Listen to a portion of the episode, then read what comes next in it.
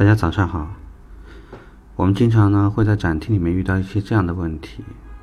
客户不懂装懂，呃，可能会对于我们的车、对于我们的产品进行大量完全不负责任评价，拿着网上一些这个毫无根据的负面信息和我们争执，或者呢是从网上获得各种外地并不确认的成交价格和我们进行博弈。在这样的情况下，销售顾问不可避免的有时候会和客户产生一些争执，甚至是争吵。那所以，我们今天想讨论一个话题：你想赢得一次争吵，还是一个订单？这个美国原来有一个调查，他调查的结果呢，就是当你在和客户一直保持是这种状态的时候。那么客户的全身的肌肉，它处于一个放松的状态。但是，当你对客户所表述的意见表示否认、否定的时候，客户会处于一个紧张状态。简单的说，客户如果我们对于客户所表述的大量的内容，你表示认可，我们指的是部分认可，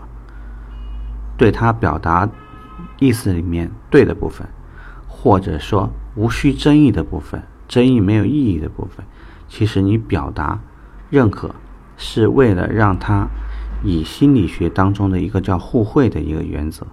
就是说正常一个人呢，如果别人对自己一直表示认同，哪怕对方身上并没有那么值得你确认的东西、认可的东西，也一样你会出于礼貌。或者出于心理上的回报，你会对他表示相应的认可。所以就这个道理，我们要做的呢，就是利用这种心理。当客户给我表达的意见，并不会直接影影响到这台车的销售，或者呢，会导致今天这个成交根本就没法往下聊了。可能我们可以另约时间，但是一定务必记得，在成人的世界里面。没有那么多清清晰晰的对错之分。客户如果说日本车就是好，日本车就是省油，你教育他，或者说呢，通过争吵的方式，或者希望据理力争，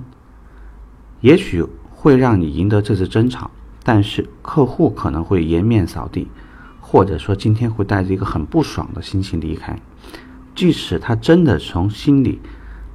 表示对这个车很认可。甚至就对这家门店很认可，但是也很有可能在最后的一分钟，他会叫出你的主管，跟他说：“我要买这里的车，但是你给我换个人。”无论如何，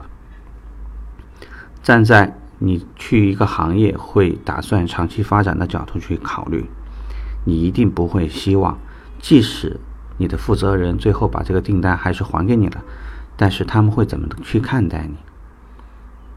希望呢，你所表现出来的情商会比你的智商更高一些，因为我们更重要的是从整个的交流当中，整个客户的引导当中，获得最后的订单，而并不是一次争吵的胜利。